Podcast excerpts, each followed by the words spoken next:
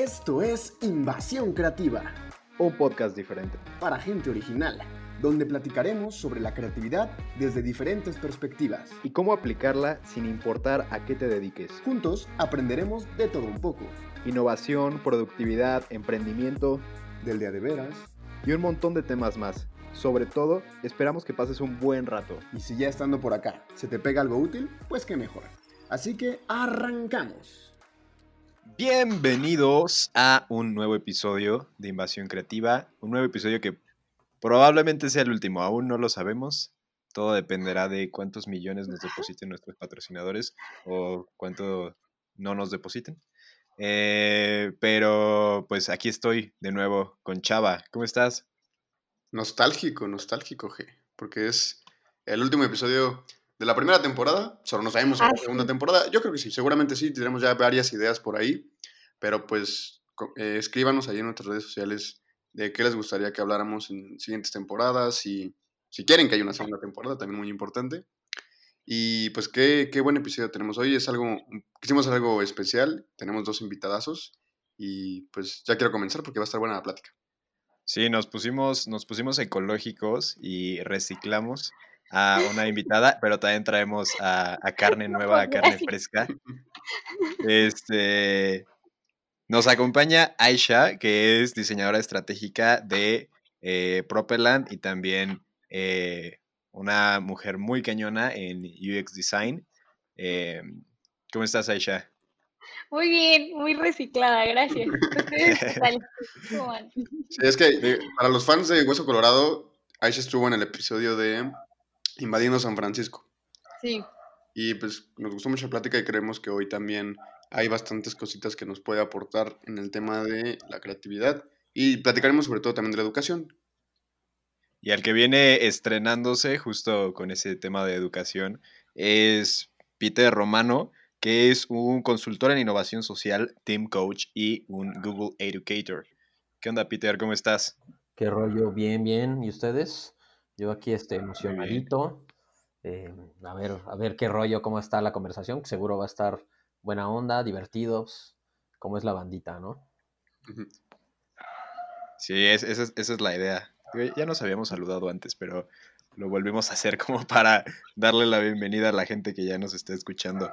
Y en el, en el capítulo pasado trajimos aquí a Arturo Rentería, que es un fotógrafo y un artista visual. Y bueno, Arturo nos dejó una pregunta y pues ahora como tenemos dos invitadazos, pues que mejor que los dos la respondan. Y la pregunta es, digo, él, él es fotógrafo, entonces de por ahí va la pregunta, ¿no? ¿Cuál creen que sería el mejor escenario para retratar a la persona más importante de sus vidas? Ay, a ver, tengo que pensar ¿eh? mí es la persona. pregunta. El mejor escenario para retratar a la persona más importante de mi vida.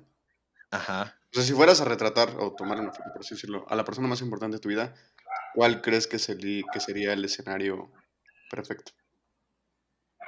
Ay, qué buena pregunta. Yo creo Pero que lo puedes ver desde diferentes perspectivas. lo eso, natural. en lo natural, Ajá, o sea, estar en un espacio lo menos em, contaminado por el ser humano, por, por ponerlo en palabras, este, posible. En ese sentido, porque además de que es una constante en mi vida eh, y las personas más importantes pues, están presentes en esa constante de, de naturaleza o- y o medio ambiente, como creo que em, eso permite que la esencia de la persona se retrate sin que haya algo externo en qué fijarse en el sentido, pues va a haber árboles, a lo mejor pajaritos, no sé, este, pero no está un camión o ciertos anuncios o un edificio, ¿no? Siento que, que también puede ser una manera de retratar a la persona como tal en un entorno natural, como la persona. Yo lo pensaría de esa manera. Sí, Sí, estoy, estoy de acuerdo, segundo esa noción. O sea, como intentaría que fuera algo muy cándido. Este, o sea, porque esa es la esencia. Cándido, como muy. Muy el cándido. momento. Agárrense sus diccionarios. porque ya vamos. Ay, bueno, muy, muy a la natural. pues. Y eh, bueno, ahí es que yo no quisiera ser más profunda, pero la neta yo pensé en mi mami y, y como la mejor forma de representar como la ella es como amor, entonces tal vez me gustaría retratarla abrazándonos o algo así. bueno, que no es tanto retrato de ella, es como de la emoción o emotividad que me provoca, pero, pero sí, probablemente sería así. Pero sí intentaría ser como muy raw, muy, o sea, sin fondo y, así, sí. Como natural, pues. Sí. Muy bien, muy bien. Pues gracias por esa respuesta. Sí, es una dinámica que hacemos eh, para que vayan pensando en su pregunta para el siguiente invitado, si es que lo hay.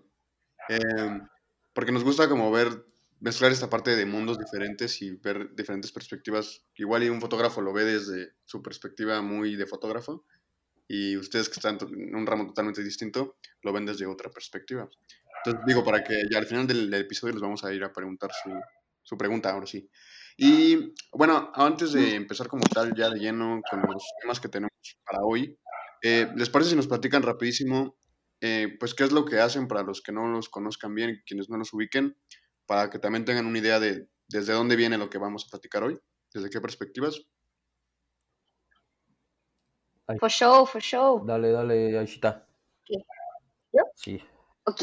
Eh, pues nada, yo soy este, diseñadora estratégica o estratega en Propeland. Eh, Propeland es una agencia de innovación y, este, bueno, más bien es una, agencia de diseño estratégico y de ingeniería que se resume en, innovación. Generamos soluciones para diferentes eh, industrias de, todo tipo, ¿no? Productos digitales, productos físicos, experiencias, servicios, eh, modelos de negocio, todo, cualquier problema que puedan tener, ¿no? Em, y pues esa es la chamba de un estratega, eso es lo que yo hago. Eh, me encargo de, de, hacer toda la parte como de investigación, planteamiento de experiencia, entendimiento del usuario, este, y pues eso, o sea, hacer un diseño que realmente esté centrado en, en las personas. Entonces, resolverlo como desde ese punto. Eso, eso hago. Excelente. Este, y yo, este, bueno, como en primera instancia o lo, que más este, ocupa mi tiempo en las mañanas, eh, soy este, pues, educador de Google en una este, preparatoria internacional. Doy clases de emprendimiento de impacto y trabajo en equipo. Este, está buena onda trabajar con los mocosos. La verdad es que se pone súper divertido y aprendes bastante. Eh, eso en primera instancia y luego aparte em, tengo una eh, consultoría desde hace dos años y cachito, este, que empezó focalizada en desarrollo organizacional e innovación y ahorita está enfocada en eh, innovación sistémica y sobre todo en eh, mapeos sociales visuales, como a través de visibilizar los sistemas se pueden generar sinergias y cosas interesantes. En eso estamos incursionando actualmente, a ver qué tan divertido se pone el asunto. Buenísimo, buenísimo. Pues justo nos queríamos invitarlos ustedes dos para cerrar con un tema que últimamente ha, evolucionado mucho, que es, o sea, la, la, educación, desde que ahora pues todos tienen que educarse en línea hasta cómo ha ido evolucionando o no evolucionando la educación a lo largo del, del tiempo. Y de aquí tenemos varias preguntas, entre preguntas que se nos ocurrieron a nosotros y preguntas que nos mandaron en redes sociales. Y pues queremos irlas soltando, platicándolas como a manera como pues, mesa redonda, cada quien da su opinión y la vamos platicando.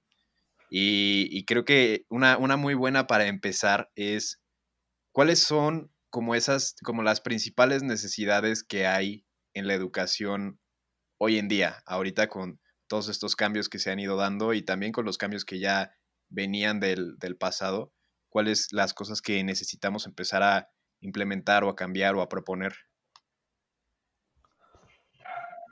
Ay, bueno, creo que pizza aquí es como totalmente su territorio, eh, pero algo que yo veo muy latente es como el tema de em, replantear el valor de las instituciones que proveen esta educación, ¿no? O sea, al final, em, siento que eh, tristemente no evolucionamos eh, tan rápido como deberíamos, o sea, en, este tipo de temas que son súper importantes porque abarcan, eh, primero, o sea, son como la base de la evolución de cualquier país, cultura, este, y segundo, pues llegan a masas muy, muy grandes. Entonces, es, es, triste ver que por lo mismo sean tan torpes, o sea, como es, es, como son instituciones grandes, pues son torpes al momento de hacer cambio y pues por lo mismo creo que es como eh, difícil que, que, se acomoden. Me parece que llevamos más de, ay, no sé cuántos años con el mismo modelo educativo y pues hoy en día tenemos internet, tenemos contenido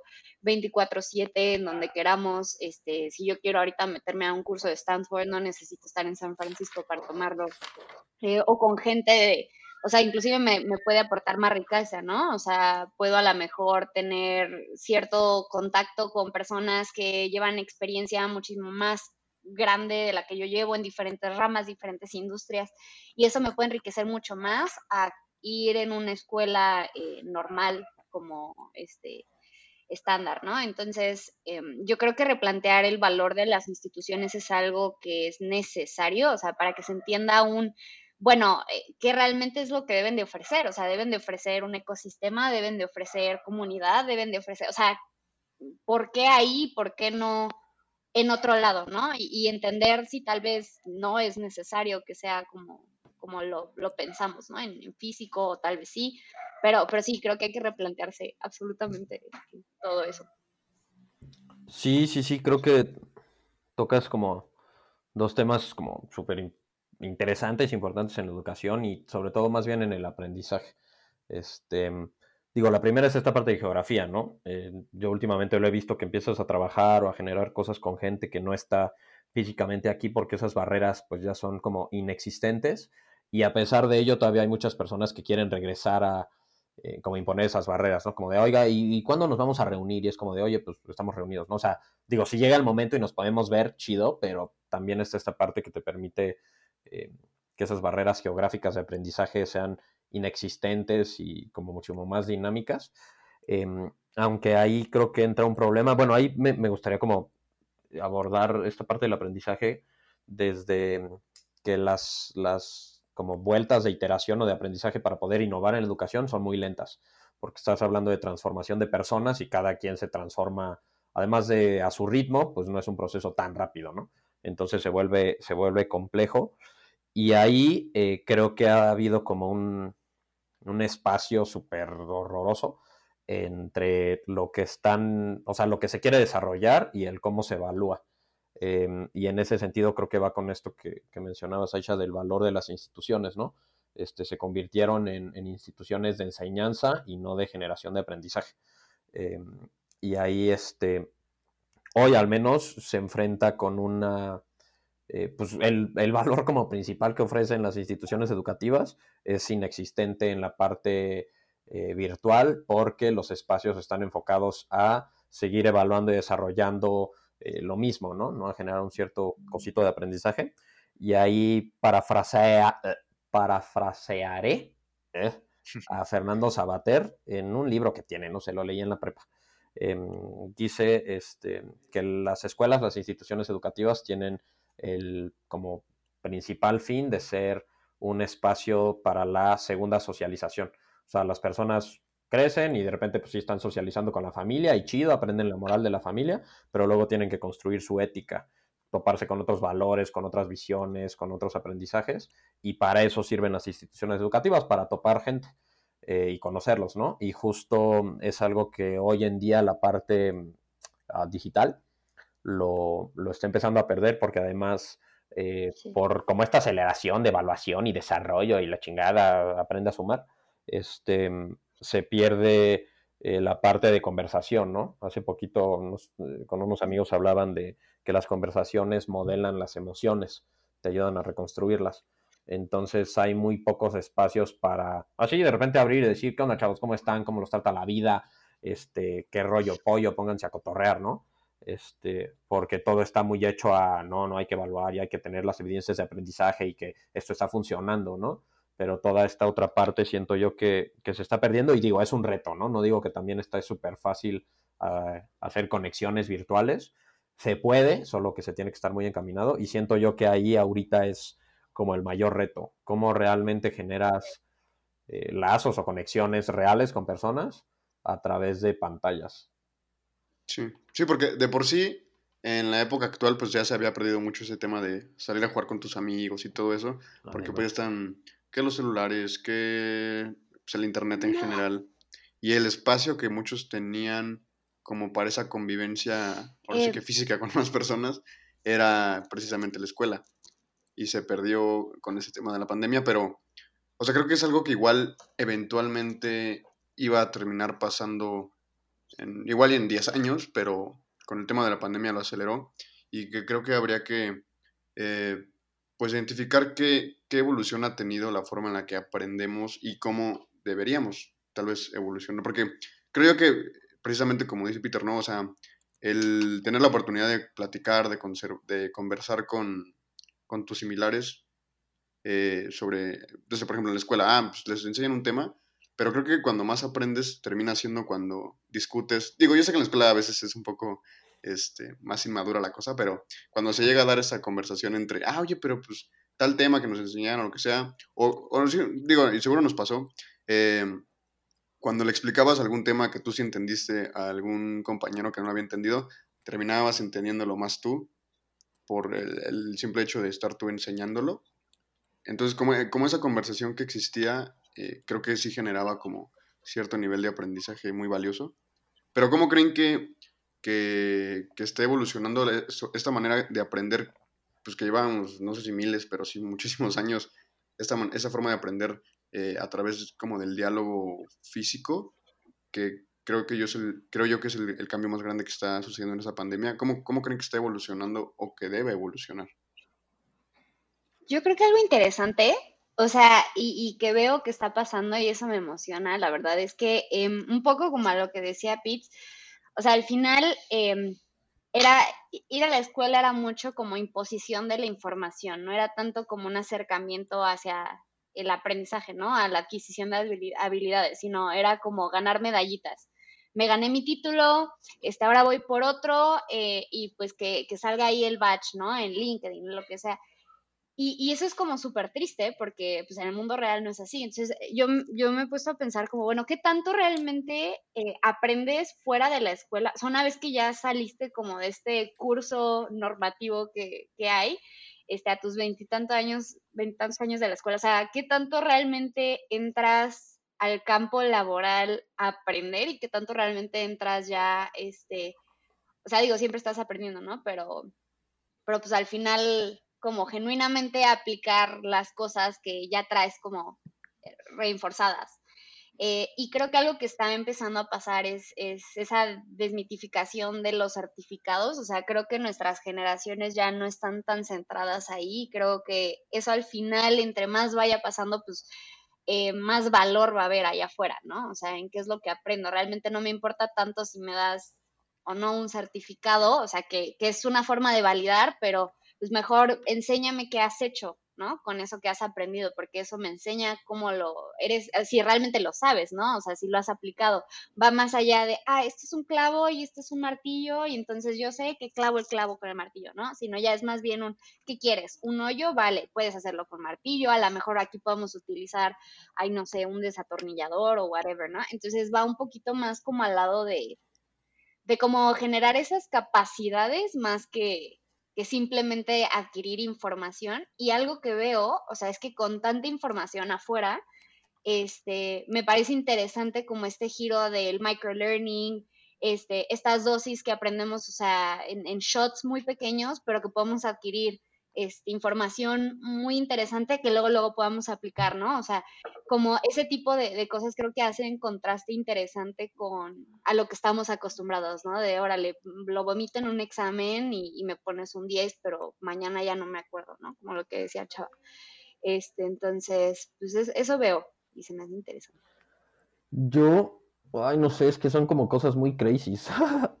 este, o sea, lo, primero se cuenta, ¿no? Esto que mencionabas, este, Chava, de... O sea, al final esto ya se veía venir, ¿no? La, famosísima low touch economy solo pues, se aceleró. O sea, la esperábamos que un día iba a llegar y pues ya nos llegó, nos la pelamos. Em, y eso obviamente trae como muchos retos que nadie se esperaba. O sea, como que todo el mundo decía, sí, sí, tenemos que evolucionar. Y ahorita es como de, güey, ¿evolucionas o evolucionas, carnal? Em, y trae como muchos retos. Y ahí regreso como con esta parte de, ¿Qué fregados quieres hacer? Últimamente me he topado con mucha banda que no es que quiero crear comunidad y que trabajen en equipo, entonces vamos a hacer eventos donde les preguntemos cosas y se la pasen bien. Y ya dices, cool, güey.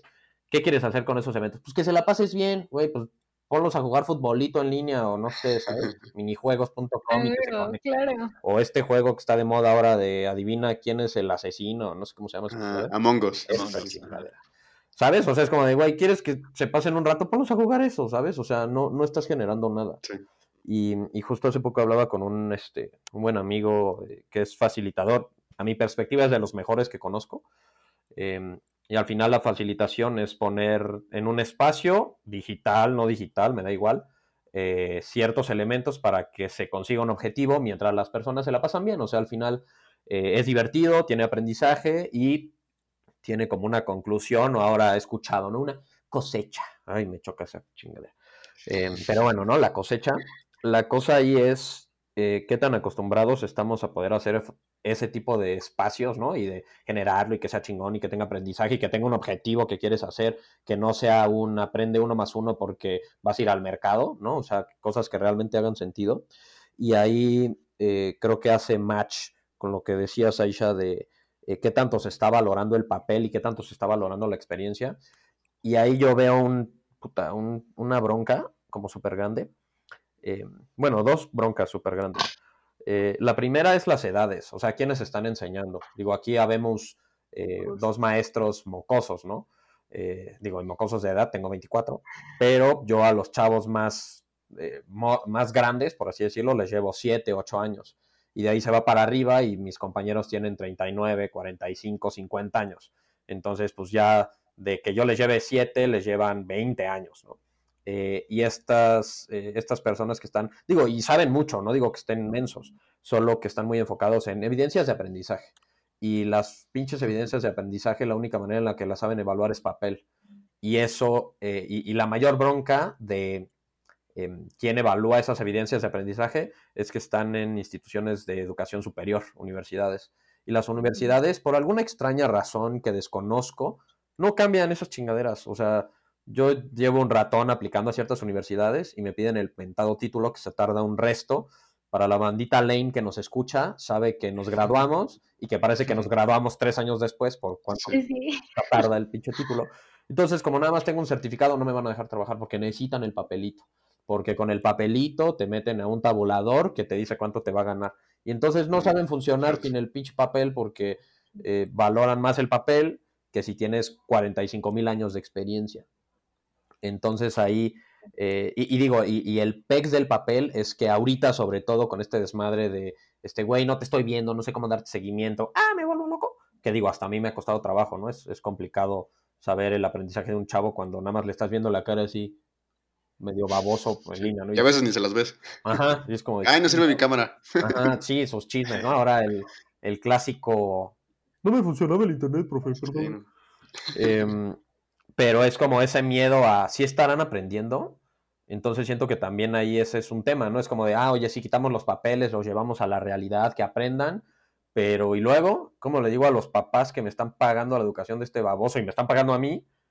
Que sí está aprendiendo, ¿no? O sea, animo a llevarse, mire, señor, ya sabe sembrar plantitas, ¿qué más quiere, no?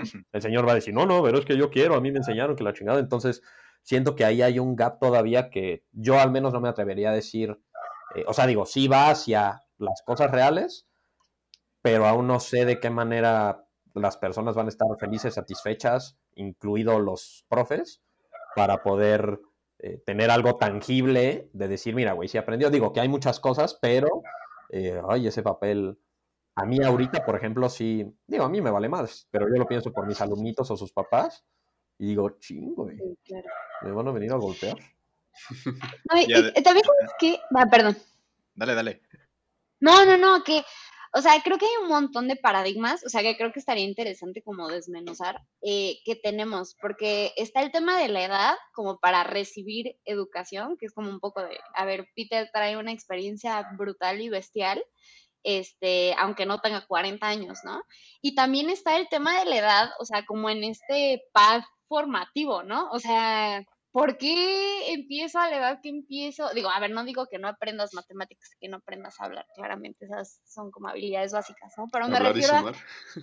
¿por qué vas a entrar a, a tu carrera a los que son 18 años, 19 años? Este, ¿Y por qué vas a estudiar con gente que nada más tenga tu edad y que tenga el mismo entorno? ¿Y por qué eh, vas a estar cuatro años y luego vas a salir? O sea, como que por, o sea, eh, y ya de ahí ya, listos para el mundo y jamás en la vida vuelves a estudiar o, o what? O sea, como por qué no vemos el, el aprendizaje como algo de nuestro día a día, que es nuestra responsabilidad, que hay que cultivarse, o sea, no responsabilidad a mi perspectiva del profesor, ¿no? Un poco también que creo que recae ahí en, como tú decías, Peter, ¿no? Del papá, así de, a ver, ¿qué le estás enseñando? Bro, ¿qué está aprendiendo tu hijo, no? O sea, esa es su responsabilidad, o sea, qué libros está agarrando fuera de clase, cómo se está cultivando, cómo está formando su criterio, o sea, ma- más allá de lo que te dicen, así como haz, ve, hace, mueve el bracito, este, como e- ese tipo como de skills, de curiosidad, de eh, proactividad, que siento que no tendrían por qué acabar con un título universitario maestría o doctorado. Pues al final eso no dice más que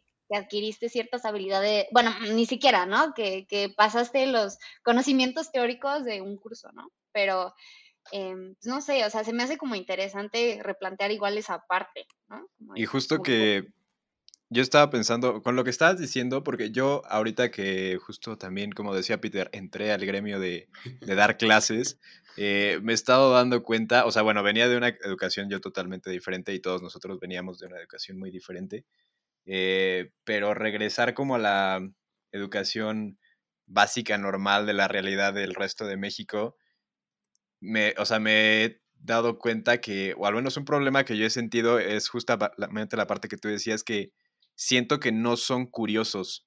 O sea, es como ir a, a ir a la escuela para obtener ah, una, ya me gradué de prepa, luego ya me gradué de universidad, ya tengo una maestría y es como, como que el objetivo es lograr tener ese papelito que después te podría, en teoría o en la o en el estigma que tenemos, abrir puertas, que muchas veces no es así, otras veces sí, pero no, no, no tienen esa como de, ok, ¿qué quieres aprender? O sea, ¿qué te da curiosidad a ti? Sí. Si te dijera como, pues tú arma la clase, tú escoges los temas, este, yo te los voy dando y voy facilitando que tú aprendas todo lo que puedas, pero ¿qué te gustaría aprender a ti? Y ahí es como de, ah, pues, no sé, o sea, realmente siento que cada vez la gente, no sé si es solo mi, perspe- mi percepción, porque no tengo datos, pero de, de las personas a las que yo les doy clase, que siento que cada vez son menos creativas o tienen más menos hambre por, por saber. Y yo también como maestro me he topado con el reto de que no, no, no me está costando trabajo el buscar maneras de yo poder fomentar la, la curiosidad y la creatividad dentro de ellos. Sí. Sí. Y, y ahí surge algo súper curioso porque, digo, normalmente yo soy de la idea de siempre tener como eh, un para qué o un objetivo, como, como decía hace ratito Peter, ¿no? Que era igual otro contexto, pero el facilitador tiene siempre un objetivo concreto y el que se la pasen bien o que disfruten el proceso es el camino, pero no, no, no la meta como tal.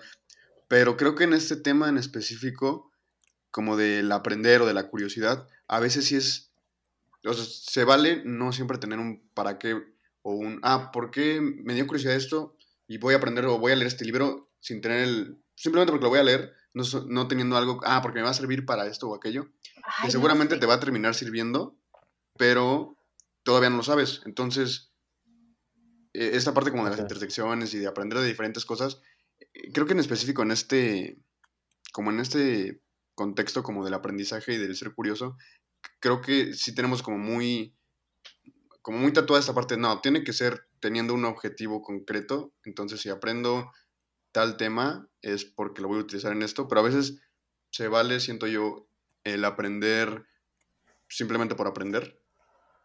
Y, ya después ves en qué lo aplicas o, si nunca lo aplicaste, pues no pasa nada.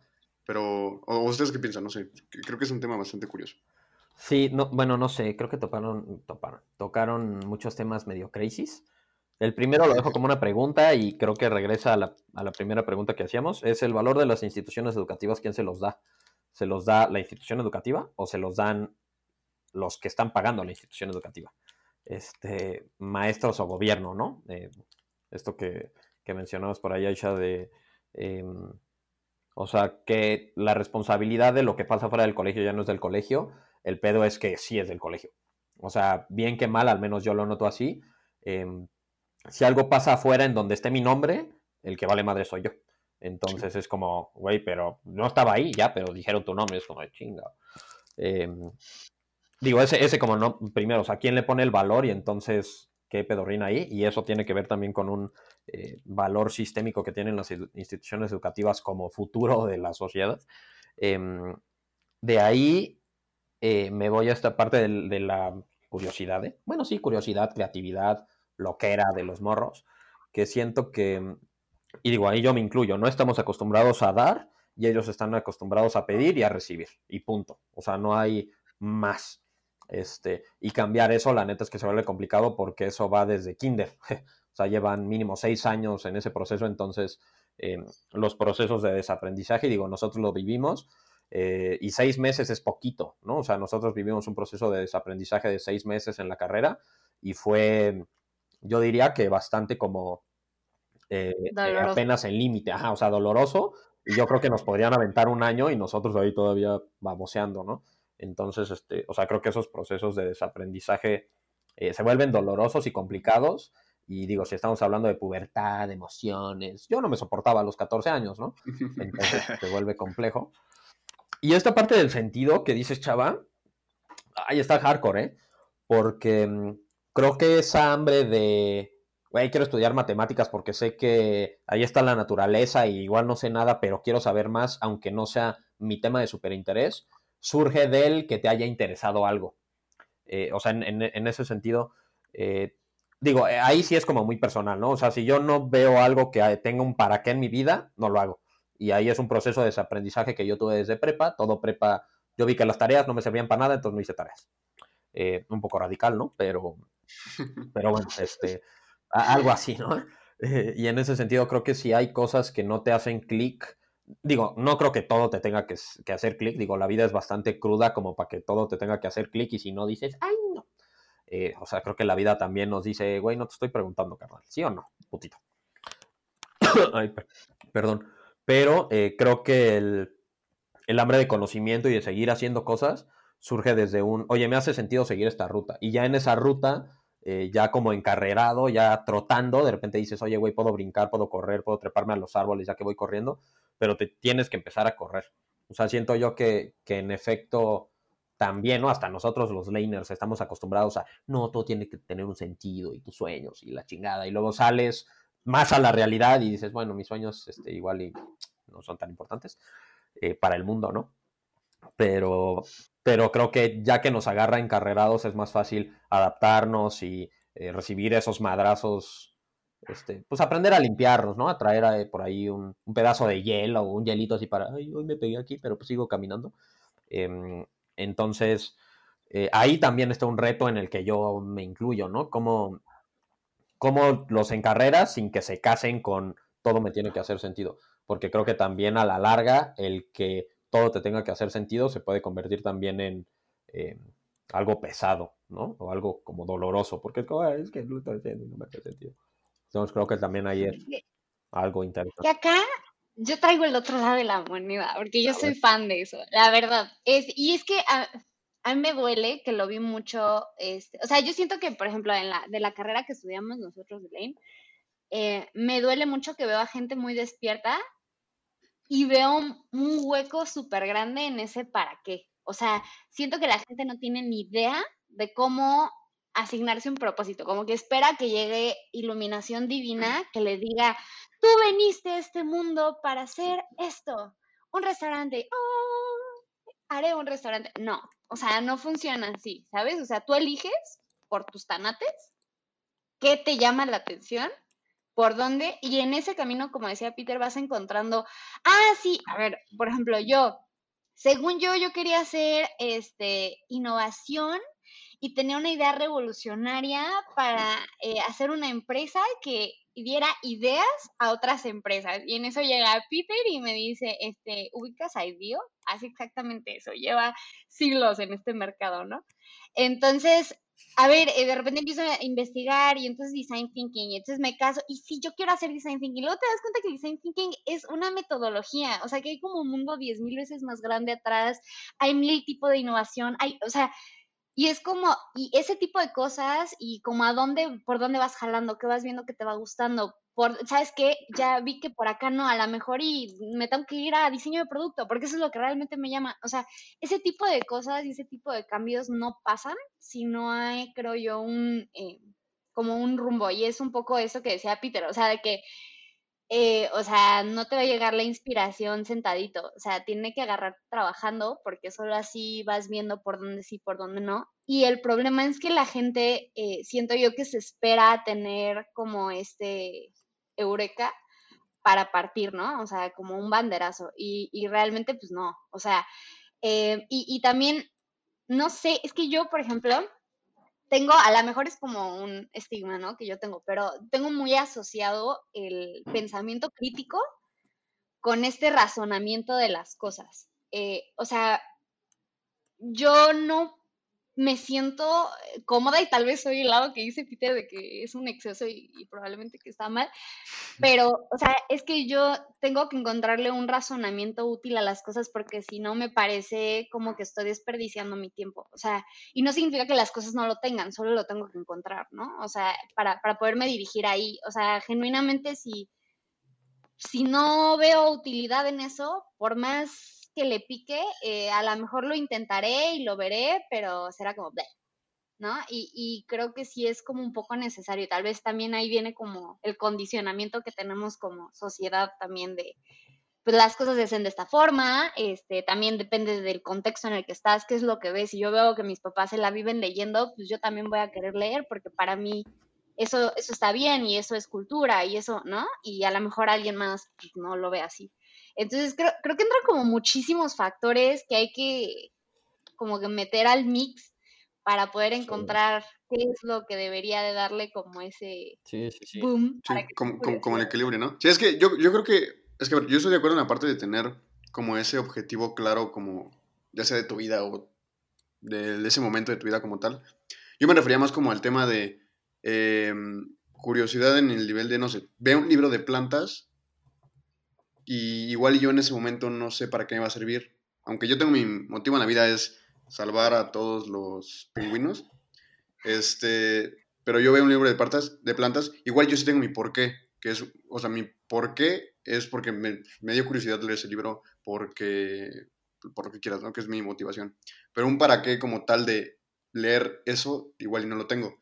Pero igual y, eh, o, sea, sobre todo creo que en, en épocas un poco pasadas, eh, igual y el no tener ese para qué, pues llegó a ser útil en el momento de, ah, ok, ¿qué pasa si corto esta plantita sin ningún sentido alguno? Ah, y pues sale, no sé, bueno, no sé, una tontería, ¿no? Una medicina, ya encontré una medicina, wow.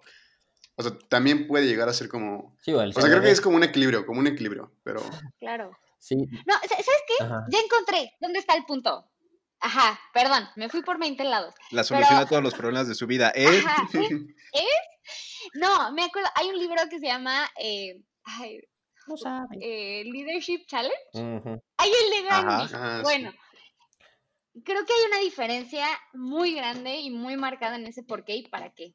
O sea, creo que vemos el para qué como una meta, así como de tipo de, ah, sí, yo quiero ser astronauta más que un este, que tus acciones, ¿qué? ¿A qué van en este mundo, no? Que es como algo muchísimo más high level y muchísimo más grande y a lo mejor que necesita más introspección, este, pero es algo que te permite este cambio que tú dices, ¿no? O sea, como un, pues, a lo mejor y si yo quiero ser astronauta, no tengo idea si quiero ser astronauta o si quiero ser maestro, pero sé que lo que quiero dejar acá cuando me muera eh, va más o menos por acá, ¿no? No es, no es un algo tangible, sino es como son e, esa compilación de mis acciones, hacia dónde las voy a ir dirigiendo. Sí. ¿No? Y eso a lo mejor sí te puede ir llevando. Solo yo, digo, también es como un área de interés que últimamente ha estado muy intensa en mi vida, eh, que son los sistemas.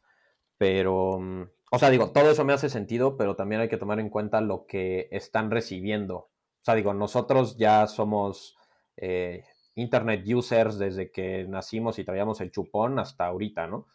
Pero digo, yo no sé si ustedes usen TikTok, yo sé que yo salgo en un TikTok, no descargaría TikTok ni por equivocación, eh, equivocación pero, Tenemos que ver ese TikTok. em, ¿Sales en un TikTok? Sí, se lo ¿what? rolo. Este, sí, sí. eh, eh, pero es como, se de cuenta, ¿no? Esta parte de, oye, las plantas. Este, a lo mejor leer un libro de herbolaria o meterte a huertos urbanos te puede dar algo cool. Pero también considera que parte importante de lo que están recibiendo es que eh, marcas huge como Apple para ayudar al medio ambiente quitan sus audífonos y sus enchufes de sus nuevos celulares, ¿no? Y dices, wow, super impacto, ¿no? Y hay muchos memes y tal, pero también habrá personas que hagan lo mismo y que crean que hacen el mismo impacto, no sé si me explico. O sea, al final eso lo hace una gran empresa y desde mi perspectiva solo es el, re- el reflejo de una masa grande de personas que cree que por, en lugar de tirar los audífonos, acumularlos en una caja, está dejando de contaminar, ¿no? Este, pero sigue comprando audífonos. Este, y en ese sentido, eh, pensar como en, toda esta parte eh, que rodea el aprendizaje y que tiene que ver con espacios de apalancamiento y conductas que, mm, eh, que realmente están influenciando eh, la manera en la que las personas estamos aprendiendo y de qué manera buscamos esos aprendizajes. En el sentido de, ahora TikTok es un medio masivo, asquerosamente masivo, yo creo que es de los más masivos, masivamente masivos que hay, y se está convirtiendo en, en realmente una plataforma de aprendizaje en donde ya hay hasta cursos de fotografía pagados, ¿sabes? En TikTok, y dices, ¿qué coño? O sea, yo no- o sea, no lo voy a descargar, salió hace tres meses esa chingadera y ya tiene un chingo de consumo. O sea, ¿cómo? ¿No? Entonces, eh, creo que también es importante como considerar todo ese tipo de cosas para, mm, para pensar en, en- en cómo empezar a hilar eh, ese, oye, yo quiero aprender de esto y que realmente lo, lo aprendan chido porque también estamos en una época de sin filtro, ¿sabes? O sea, es como de, güey, quiero ver de qué se murió Osama Bin Laden y puta, o sea, en Google han de aparecer 1200 Fotos, páginas y eso te estoy diciendo lento, ¿no? Entonces Sí, imagínate, los Trump. Mil do- ajá, o sea, 1200 páginas en internet, ¿qué pinche información no me pueden decir? Entonces ahí nuevamente está, o sea, regresando como a la primera pregunta, ¿cuál es el valor de las instituciones? Porque bloquear eso no lo vas a hacer, o sea, los chavos son los hijos de la chingada. Eh, al menos en mi institución bloquearon a los este, emails de estudiantes, el acceso a Classroom como maestros, porque ya estaban haciendo chingaderas y se estaban dando cuenta de cómo controlar ciertas cosas. O sea, nos llevan en, en, en user experience. Sí, sí, sí, o sea, en cómo manipular las cosas, nos llevan años luz, o sea, estamos tontos nosotros y nosotros nacimos con Internet. Entonces, este, es como de chin, ¿cómo, cómo podemos dar un pasito adelante sabiendo que ellos igual nos, nos la van a, a voltear, ¿no? Es que más bien es sí eso, es, ¿no? Como no. Este, o sea, es complejo. O sea, creo que hay muchas cosas. Yo les recomendaría, a ver si los promocionan, leer el libro de mm, Schools That Learn de Peter Senge. Está un poco oldie ya, pero viendo como todo el sistema escolar, lo que controla, lo que influye y las chingaderas que tiene. Ay, cabrón, a mí me da yuyito, yuyito, yuyito. Pero es que es eso, ¿no? O sea, ¿por qué controlar lo que las personas van a aprender? O sea, ¿por qué no mejor le enseñas a pensar y ya? O sea, le enseñas qué pasa, que todo tiene consecuencias, todas sus acciones van a tener consecuencias positivas, negativas, hacia dónde las quiere dirigir, eh, permitirle que experimente, permitirle que agarre, que aprenda, que, o sea, ¿por qué eso en lugar de decirle aquí? Aquí es donde tienes que agarrar esto, aquí, de aquí esta información, o sea, porque pues, llegamos a un aprendo, o sea, me meto a, ¿cómo se llama esto? Quanon, Quanon, QAnon, o sea, en, en Estados Unidos, que, que piensan que, o sea, que son de esas personas que piensan así como casi, casi que Elvis Presley está en un submarino dando vueltas, en, o sea, sabes que es como, vale, cuestionate las cosas, sí, pregúntate, pero pues investiga de diferentes fuentes, o sea, no le tengas miedo a abrir Wikipedia, nada más que no sea la única página que abras, o sea, es que ahí, no, no sé, que... eh, o sea, digo, ahí me meto con un tema también medio trendy, espero no ofender a nadie y que no les cancelen nada o metan a la cárcel a nadie. Eh, pero, por ejemplo, el PIN parental, tan sencillo, está bloqueando educación sexual. Ok, bloqueas la educación Sí. sexual, que es algo correcto, y entonces le dices, no, no te bloqueo las páginas porno. Ah, me meto a ver porno, y entonces la sexualidad es así, y de repente te encuentras con bandita bien meca, que sabes que tiene como ideas súper distorsionadas, como que Elvis Presley está dando vueltas en un submarino, porque Pero es que es eso, información... no tienen pensamiento crítico. Claro, la cosa es cómo le enseñas pensamiento crítico cuando tiene esa apertura de conocimiento aquí ¿Ah, sí? y, y ahí va, ahí va, ahí va, y cómo le enseñas de esa crítica qué es lo correcto y qué no, no es lo correcto cuando tú te remontas a esta parte sistémica y eh, la política te tiene un tema, la parte conservadora tiene un tema, la parte eh, liberal tiene un tema, este, tus compañeros tienen otro tema y la escuela te quiere enjaretar otro tema, ¿sabes? Y entonces es, ok, sí, el pensamiento crítico, pero eh, se vuelve complejo cuando em, tienen como influencias. O sea, yo me he topado con, me he topado con muchos topes, no sé si eso esté bien. dicho, em, sí, sí. de aprendizaje que ya no dependen de nadie más que de los principios y valores que tienen las personas por educación. O sea, digo, ahí ya ni modo decirle, güey, lo que te enseñaron tus papás, también me cates, ¿no? O sea, ya me veo yo en la cárcel la mañana. Este, y entonces ahí se vuelve este tema de, ok, ¿cómo en- enseñas esta parte crítica sin dañar esos procesos que están eh, ya arraigados y que además no dependen de ti? O sea, donde si, Claro. si se enteran que está criticando eso por ti, puta, la que se arma. No, también, Entonces, pues, ¿quién, ¿quién eres tú para determinar qué está correcto? no? claro, sí, sí, sí. O sea, también es Entonces, definitivamente creo que es pensamiento crítico, pero, Pero con base en qué. ajá, o, o sea, ¿cómo, ¿cómo lo facilitas para que sí tengan pensamiento crítico y ellos solitos tengan la capacidad de criticarlo, pero que te asegures de cierta manera que va a ser una crítica constructiva hacia un mundo eh, no tan pinche como en el que estamos, ¿sabes? O sea, capaz que su crítica dice, no mames, traer pistola a la escuela está al 100 y matar a los maestros que te cagan. Y dices, puta, güey, ya me cargó a mí también el payaso por andar enseñándole crítica constructiva al mocoso. Eh, y digo, me quiere matar porque me alucina chido, pero, ¿sabes? Y es como de, fucker. Eh, te, te empiezas a meter con muchos temas que pueden ser muy buenos o muy pinches malos. Entonces es, no, estoy de acuerdo, no les bloquees nada, pero cómo generas un pensamiento crítico que tenga, hay un caminito, pues, no te voy a decir que un camino hacia la santidad, pero lo suficientemente bueno como para construir un mundo menos jodido que en el que estamos hoy. No, y entramos ahí en, en moral, en valores. Sí, en- sí, sí. eh, Claro, o sea, que igual es así, cuento de no acabar, ¿no? O sea, que no hay bien y mal, ¿no? Sino son, son puntos de vista que, pues, al final tienes razón, o sea, al final eh, yo voy a investigar lo que, tristemente, lo que me conviene para argumentar lo que ya creo. Entonces, al final, tampoco es como en sí un pensamiento tan em, como orientado hacia buscar la verdad, sino a eso, ¿no? Como un pensamiento crítico de acuerdo a lo que, a, lo, a mis valores, a mis estandartes, a mis ideales. Entonces, pues sí, digo, tienes, ahí, ahí creo que tienes toda la razón. La, la solución es un meteorito, yo, yo digo, yo siento. Extinción. La solución siempre ha sido extinguir a la humanidad. Sí, sí, sí. No, eh, así de fácil. No, pero este, creo que al- algo como muy interesante que, que al menos yo, yo estaba rescatando como de la plática, porque digo, al fin y al cabo, o sea, pensamiento crítico, pues sí, todavía no sabemos muy bien cómo enseñarlo de la manera más adecuada y muchas cosas así. Pero algo que sí estaba rescatando es que como para el futuro, de lo que hemos platicado, creo que salieron varios temas que, que podemos rescatar ahorita, como esas habilidades que, que serían muy importantes que se fueran introduciendo y enseñando, eh, como es el pensamiento crítico, cómo es la, la creatividad o la curiosidad. Tal vez también ahí yo agregaría la, la adaptabilidad al cambio, que yo siento que también es muy importante y, y a veces nos cuesta mucho trabajo salir un poco de, del caminito que nos van poniendo. El cómo aprendes, güey. El cómo aprendes.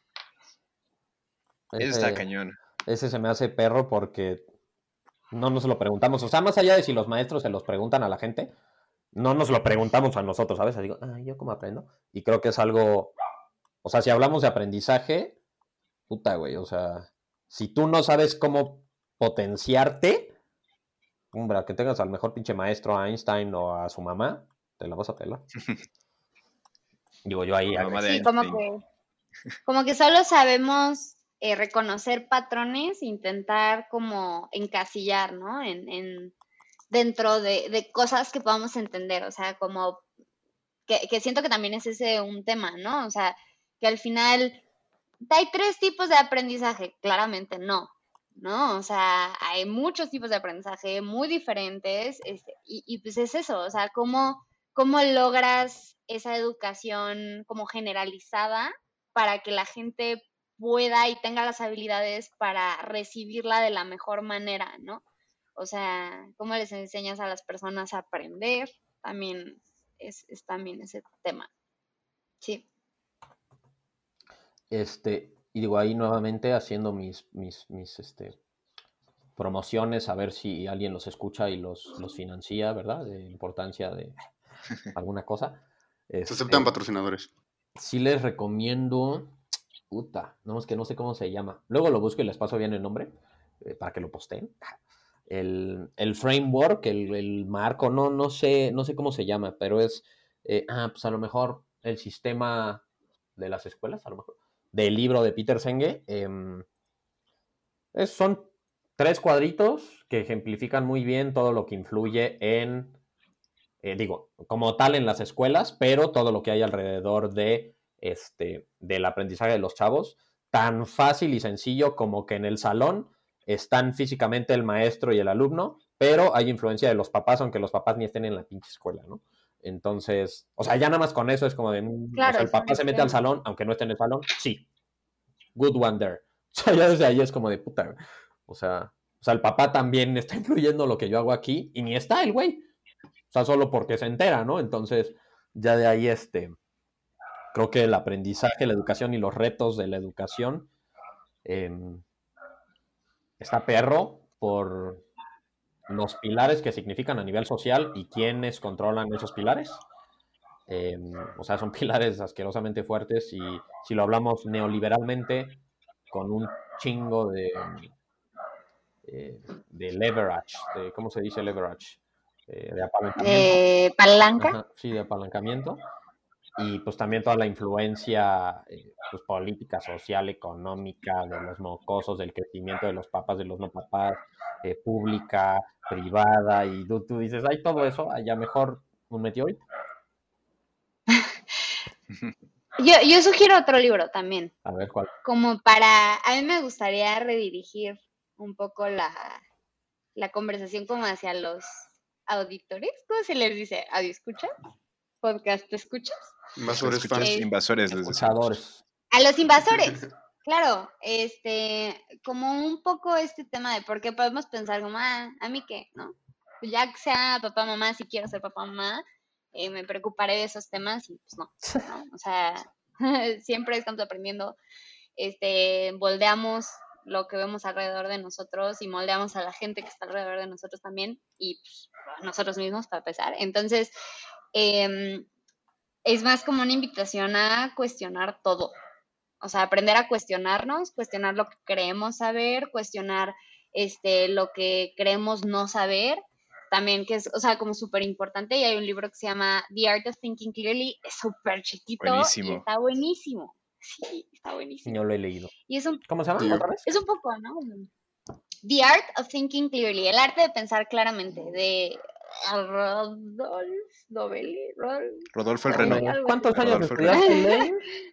Cuatro primero. Qué oso, güey. No, no, porque no leía para presumir, leía para... Uh, Entonces, pues, bueno, el Sí, eh, una piedra decir. Chale. Ya empezó la, ya empezó la violencia. Ya empezó la Vamos a guardar los no, cuchillos. No, no era tirada no era, no, eso no fue correcto. Pero bueno, el punto es que, este, bueno, e- este libro habla sobre todos estos paradigmas, ¿no? O sea que, digo, todos nosotros estamos compuestos de 20 mil millones de redes neuronales este, que conforman nuestro pensamiento y por el que pasa absolutamente todo lo que, lo que procesamos. Entonces, claramente estamos llenos de diferentes paradigmas, pero hay ciertos paradigmas que tenemos como sociedad. Entonces, este, pues digo, no limitado a estos, pero son muy interesantes como para empezarnos a cuestionar qué, diferentes paradigmas hay, eh, que vemos, por ejemplo, ¿no? Voy así un ejemplo random, que creemos que si a la masa le gusta, a mí también me gusta. ¿Por qué? Porque hay más probabilidad, eso no tiene sentido, ¿no? O sea, o que creemos que la gente, em- empezamos como a tañar, este, eh, como hay características que vemos como success factors a las personas a las que les va bien y que ni siquiera nos detenemos en pensar un, ajá, ¿cuántas personas han hecho eso mismo y no les ha ido bien, ¿no? Por ejemplo, a Steve Jobs que se salió de la carrera y creemos que eso fue un factor de éxito. ¿Por? Sí. ¿no? O sea, como que ¿por qué? La meritocracia ¿Por qué también pensamos está al cieguito. O sea, a, a lo, a lo que voy es, es el sí, sí, tema sí. de, o sea, cuestionarnos por qué pienso eso. O sea, ¿qué me hace creer eso, no? Eh, y, pues como constantemente, ¿no? De si tengo una ideología, eh, la que sea, puede ser religión, puede ser no religión, puede ser eh, de familia, de género, de lo que sea, pues cuestionarme, ¿por qué pienso eso? ¿Realmente estoy decidiendo adoptar esto? ¿O simplemente estoy este, siguiéndolo porque creo que eh, es lo correcto, en base a qué creo que es lo correcto, qué es lo que pienso que es lo correcto. O sea, para entenderte más a ti mismo y también entender de dónde vienen tus perspectivas, este, y pues también saber, ¿no? O sea, y tener cuidado, eh, pues, conocer tus patrones y entender un, bueno, eh, lo que yo diga tal vez no es la verdad absoluta, porque yo sé que yo pienso de esta manera Sí, como... y sé que el resto del mundo no piensa así. Entonces, sí, o sea, como que para, para dar inicio a este pensamiento. que- como por qué creo lo que creo. Y, y va mucho como esa parte de los paradigmas y de romperlos. Y sí, era un poco, un poco el objetivo también, tanto de este episodio como de los demás, el que quien nos escuche pudiera eh, cuestionarse ciertas cosas, ver esos paradigmas que tenemos desde nuestros mundos, por así decirlo, que es como en lo que nos estamos enfocando, en lo que, a lo que nos dedicamos, vistos desde eh, el expertise o desde el área de alguien más y trasladarlo al- a lo que yo hago, incluso este, como analogía, o, o ver cómo puedo yo cuestionarme lo que yo hago viéndolo desde otro lente, por así decirlo. Y bueno, creo que este episodio eh, nos ha servido mucho, sobre todo para cuestionar. No buscábamos encontrar alguna respuesta como, como para solucionar la educación global, pero sí encontra- eh, nos encontramos con varias preguntas que creo que es muy valioso, que, que nos dejan pensando tanto a todos los que estuvimos hoy como a quien nos escuche. Y, y pues ya como para ir terminando, igual decirles que disfrutamos mucho este episodio, también todos los, los anteriores, los invitamos a escuchar eh, los diferentes episodios que tenemos ahí disponibles en diferentes plataformas. Eh, ha sido una experiencia muy bonita, esperamos eh, regresar con una segunda temporada, si es que así nos lo permiten. Y, eh, y pues nada, coméntenos cuáles son, este, bueno, antes de sus redes sociales, para que los puedan seguir, eh, platíquenos cuál va a ser la pregunta que le quieren dejar al, a los siguientes invitados. Yo sería esa del aprendizaje fijo. Si sabes cómo aprendes y si sabes cómo aprendes. Muy buena, muy buena, ok. Y pues yo sería eso, este, ¿qué paradigmas tienes y, y por qué crees saber lo que crees saber? ¿Por qué crees lo que crees? Ok, ok. Está- están bien profundas, ¿eh? Pobres de los siguientes invitados. pero- pero están, están muy buenas. Les vale mucho la pena. Y ahora sí, em, algunas redes sociales que quieran compartir para que los sigan. Tenemos millones de seguidores, entonces es probable que se hagan influencers después de esto. Peter Stevie. Este, pues mi Insta, nada más que el nombre está medio raro. Por cuestiones de seguridad eh, que uno tuvo que vivir. Este, P-romano.g o PERG, mejor conocido. Excelente. Muy bien. Em, y yo les puedo pasar mi Instagram igual. No se ofendan, si alguien en algo quiere tener conversación, soy terrible respondiendo, la Horrible. verdad. Ujú. Perdón. Yo soy su novio y no me contesta. Detesto, detesto usar como el celular para otras cosas que no sean egoístamente mías. Eh, miren, es Aisha, se escribe I-S-H-A, guion bajo Espino, con S, así como de Espine, ouch. Em, y este, pues mi LinkedIn igual me pueden encontrar como Aisha Espino. Este, tengan paciencia en la respuesta si quieren saber algo. En TikTok pueden encontrarla como La Espinosa. La espinosa. No, no tengo TikTok, me resisto. Yo también. No, yo qué flojera. Ah, ahorita les comparto el TikTok de una vez. ¿Quién me lo mandó? Ya me acordé. Si está bueno, lo compartiremos en todas las redes sociales de Invasión Creativa. Ah, Oh, Dios. Escuchar, bailando. No, hombre, que es algo bailando, ni me di cuenta. Es Peter haciendo el. Ojalá. el guap. A ver. No, Muy bien. ojalá. ¿Sabían que ese es de un em, de un comercial? Me parece que Ruso, puede ¿no? ser que sea de otro. Sí, de la sí, sí, abejita. de abejitas. Yo asumía que era como chino. No sé por qué tenía ese como. ¿El de Zoom, Zoom, Zoom? Sí. Yo no asumí nada, solo pensé que era una babosada. Asumí que estaban muy güeyes. ¿Qué paradigmas están más amplios? Hombre, joder. Muy bien, muy Ah, bien. Acertaste. Ajá. También acertaste. Buenísimo. Pues, eh, bueno, ha sido un increíble capítulo. Ya luego compartimos el TikTok de Peter. No, Eh, ¿Qué manera de cerrar? Un alumno suyo. o tal vez no. Eh, pero digo, muchísimas gracias a los dos por, por estar en, en este episodio, en este cierre de temporada. Muchas gracias a todos nuestros invitados. Y sobre todo, pues gracias a la gente que nos escucha. Porque si nadie quisiera escuchar nuestras tonterías, pues no lo haríamos. O tal vez sí, pero con menos audiencia. sí, sí. Eh, entonces, digo, muchísimas gracias a todos.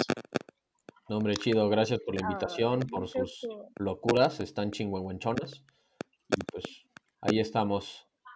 Ahí lo seguimos. Sí, gracias por la invitación. No, no, no caben esto aquí. Está, está cool, la neta. No, es una gran mentira solo para crear polémica y que nos comenten, no, por favor, no se vayan. Y ya. Hacerla de emoción. Ah, Sí, sí, bueno. sí, no Ah, bueno, excelente. A mí sí me gusta su, su podcast y sobre todo su Instagram. Así que sí, síganlo. Síganos, compartan y nos vemos en la segunda temporada. Si es que ustedes lo deciden así, díganos. Besos, bye. Chido. Chao. Bye. Gracias por acompañarnos en esta invasión. No olvides seguirnos en nuestras redes sociales como Invasión Creativa Podcast. Nos vemos el próximo martes.